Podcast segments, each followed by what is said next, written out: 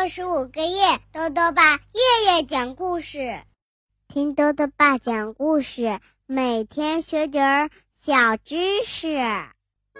亲爱的各位小围兜，又到了豆豆爸讲故事的时间了。今天呢，豆豆爸继续讲《蹦蹦快给我传球》下集，作者呢是约特克，陈奇翻译，由接力出版社出版。昨天呢，我们讲到啊，青蛙跳跳把足球踢到了粪叉上，给扎破了。于是呢，一对好朋友又开始吵架了。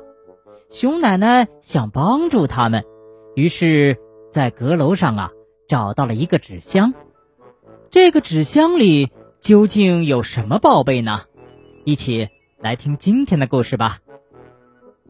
蹦蹦，快给我传球！下集。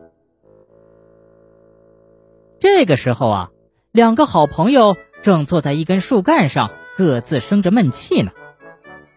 嘿，你们两位大球星！熊奶奶愉快的喊着，把纸箱放在了草地上。你们快看，我拿来了什么？一个，一个足球！蹦蹦兴奋的喊。一个真正的足球，跳跳补充说：“您从哪儿弄来的呀？”原来呀，熊奶奶从纸箱里拿出了一个真正的足球。这个足球啊，是布鲁诺送给我的。熊奶奶说着，从围裙口袋里掏出了那张老照片。布鲁诺，蹦蹦和跳跳异口同声的问。对，就是布鲁诺。熊奶奶重复了一遍。他是我们村足球队的守门员，也是队长。后面那排呢，分别是长脖子、卷毛，还有小胖。前面那一排呢，是塞比、恩特、布鲁诺。扎麻花辫儿的那个小女孩就是我了。什么熊奶奶？您踢过足球？跳跳简直不敢相信。你没想到吧？熊奶奶边说边给那个旧足球打气。我呀，比有些男孩踢的还好呢。刚开始的时候啊，布鲁诺还笑话我。熊奶奶回忆说，他以为女孩子不可能会踢足球。但是呢，我太喜欢足球了，一心想加入球队。我帮球队补网，我去看球队的每一场比赛，连下雨天也不例外。后来呀，布鲁诺终于被我打动了。有一天呢，他送给我一件球衣，就让我上场了。我射门可是很厉害呢。熊奶奶骄傲地说：“每一场比赛呀，我都能进球。我每进一个球，布鲁诺对我的欣赏就多一点儿。我想啊，他还可能有点儿喜欢上我了呢。可是后来呀，布鲁诺一家搬走喽，离开了我们的村子。”熊奶奶有点伤心地说。告别的时候，他把这个心爱的足球送给了我。他对我说：“贝尔塔，这个足球现在归你了。这样，我走了以后，你、你们可以继续踢球。”说完啊，他就跑开了。那天，他跑得特别快。头也没有回一下，拿去吧。你们看，布鲁诺的旧足球这么多年了，还是这么结实。熊奶奶高兴地说：“这个时候，他才发现，蹦蹦和跳跳都被他的故事感动了。嘿，你们两个别再伤感啦。”熊奶奶说完，给他们表演了几个颠球动作。蹦蹦和跳跳又开心起来了。我跟布鲁诺呢，后来呀又见面了。我们俩呀一直都是最好的朋友，差不多就像你们俩这样。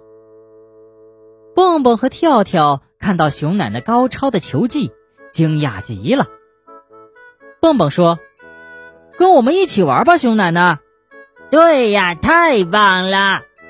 跳跳兴奋地说：“咱们三个来一场球赛。”熊奶奶笑了：“啊，你们说真的吗？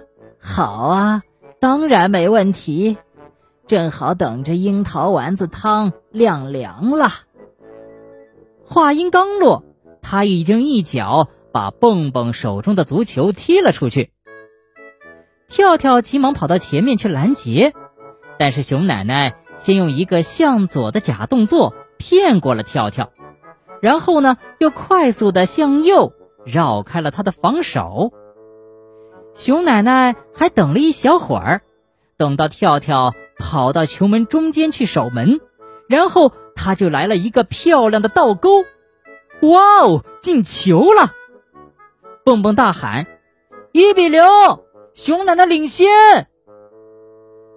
过了一会儿啊，他们三个一起坐在餐桌前。享受着熊奶奶做的清凉可口的樱桃丸子汤。十比零，跳跳突然咯咯的笑着说：“嘿嘿，我的球门里还从来没有进过这么多的球呢。”啊，什么意思呀？我不是只进了一个球吗？熊奶奶很纳闷儿。跳跳解释说：“您看啊，熊奶奶。”刚才呢，您在草地上进了一个倒钩球，现在嘛，他抄起一勺樱桃丸子，张大嘴巴，全部扔进嘴里。现在嘛，我的球门又进了九个丸子球。好了，小围兜，今天的故事到这里就讲完了。最后呢，又到了我们的小知识环节。今天啊，豆豆爸要讲的问题是：熊奶奶小时候加入过足球队，那么一支球队有多少人？